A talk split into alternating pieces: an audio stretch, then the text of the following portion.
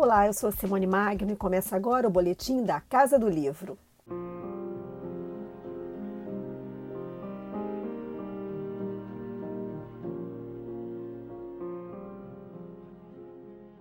Há 75 anos foi publicado pela primeira vez o depoimento de uma adolescente morta pelos nazistas depois de viver dois anos escondida no sótão de uma casa em Amsterdã durante a Segunda Guerra. Lançado no dia 25 de junho de 1947, o Diário de Anne Frank se tornou um dos livros mais conhecidos e importantes da história e ainda hoje emociona leitores do mundo inteiro. O relato das atrocidades cometidas contra os judeus fez dele um precioso documento. Renata Petengil, editora executiva da Record, responsável pela publicação, acredita que o sucesso do livro se deve à curiosidade movida pela empatia. Nós sabemos o que aconteceu com a Anne Frank, o triste fim que ela teve. Nós sabemos tudo o que aconteceu durante o Holocausto. E nós aprendemos isso de um distanciamento dos livros de história, nos, nos livros que contam o que aconteceu. Mas o relato no diário é de quem está vivendo, de uma adolescente que estava vivendo aquele momento, passando por aquilo tudo que hoje nós, quando a gente olha de fora, é, nós temos esse distanciamento. E ali, através das palavras da Anne Frank, a gente consegue entrar na história, se colocar no lugar dela e enxergar pelos olhos da Anne Frank o que era viver naquele momento, naquela situação. Isso ajuda a gente a se colocar no lugar do outro, a se imaginar na situação que parece muito distante para nós hoje, e isso gera um envolvimento muito grande, e eu acho que é isso que faz com que as pessoas tenham curiosidade de ler o diário até hoje.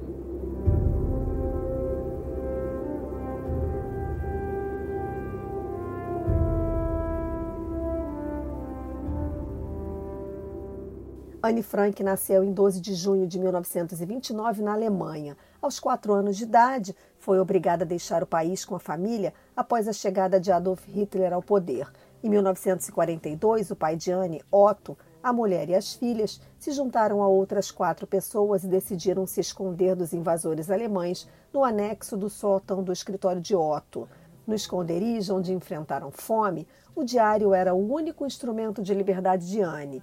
Nele, a menina judia relatou a vida no anexo secreto, os sentimentos, as angústias e as pequenas alegrias do confinamento, a luta pela sobrevivência e a ameaça constante de serem descobertos. Além de filmes e documentários, a história registrada no diário rendeu produtos literários em outros formatos, como uma versão em quadrinhos assinada por Ari Folman e David Polonsky, o que, para a editora Renata Petengil, faz com que a obra atinja um número ainda maior de pessoas se há curiosidade em relação a Anne Frank, ao diário em si, há curiosidade para o que estava no entorno e também há formas de chegar a mais pessoas dependendo do formato. Então, o filme vai atingir um público que não leitor, a história em quadrinho vai atingir ao, ao público que não está ainda não tem ainda os instrumentos necessários para ler o livro inteiro, o diário inteiro, como crianças mais novas, pessoas que gostam do formato HQ.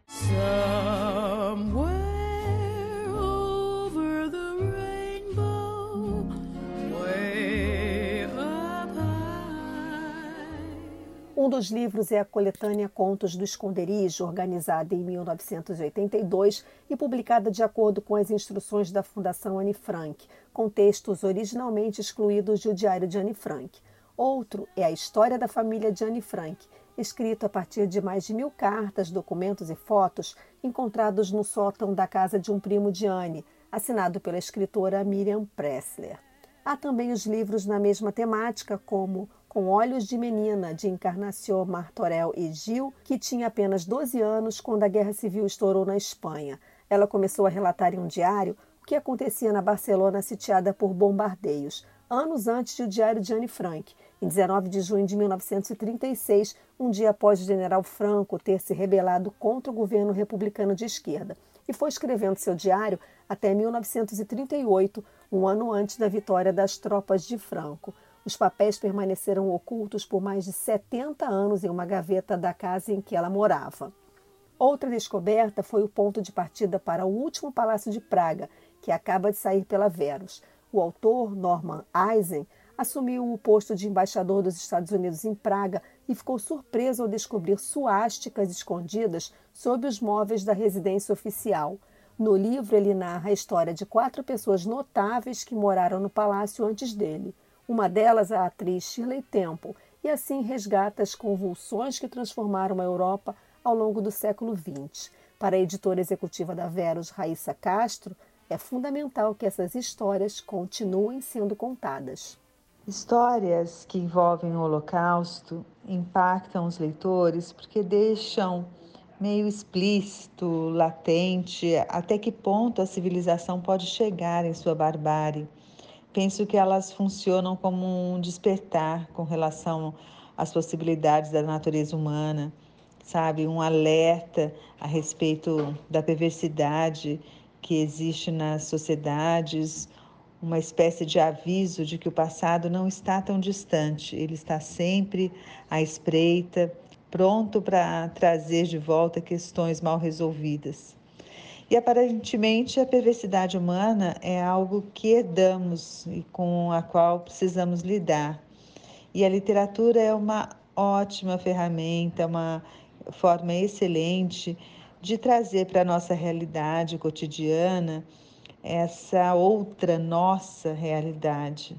Né? Então, histórias sobre o Holocausto além de despertar a curiosidade do leitor né, por esse período histórico da humanidade, permitem também que a gente venha a entender os mecanismos presentes nas sociedades, uh, esses mecanismos que as sociedades utilizam para disseminar poder, ganância. Essas histórias são bons alertas para a civilização.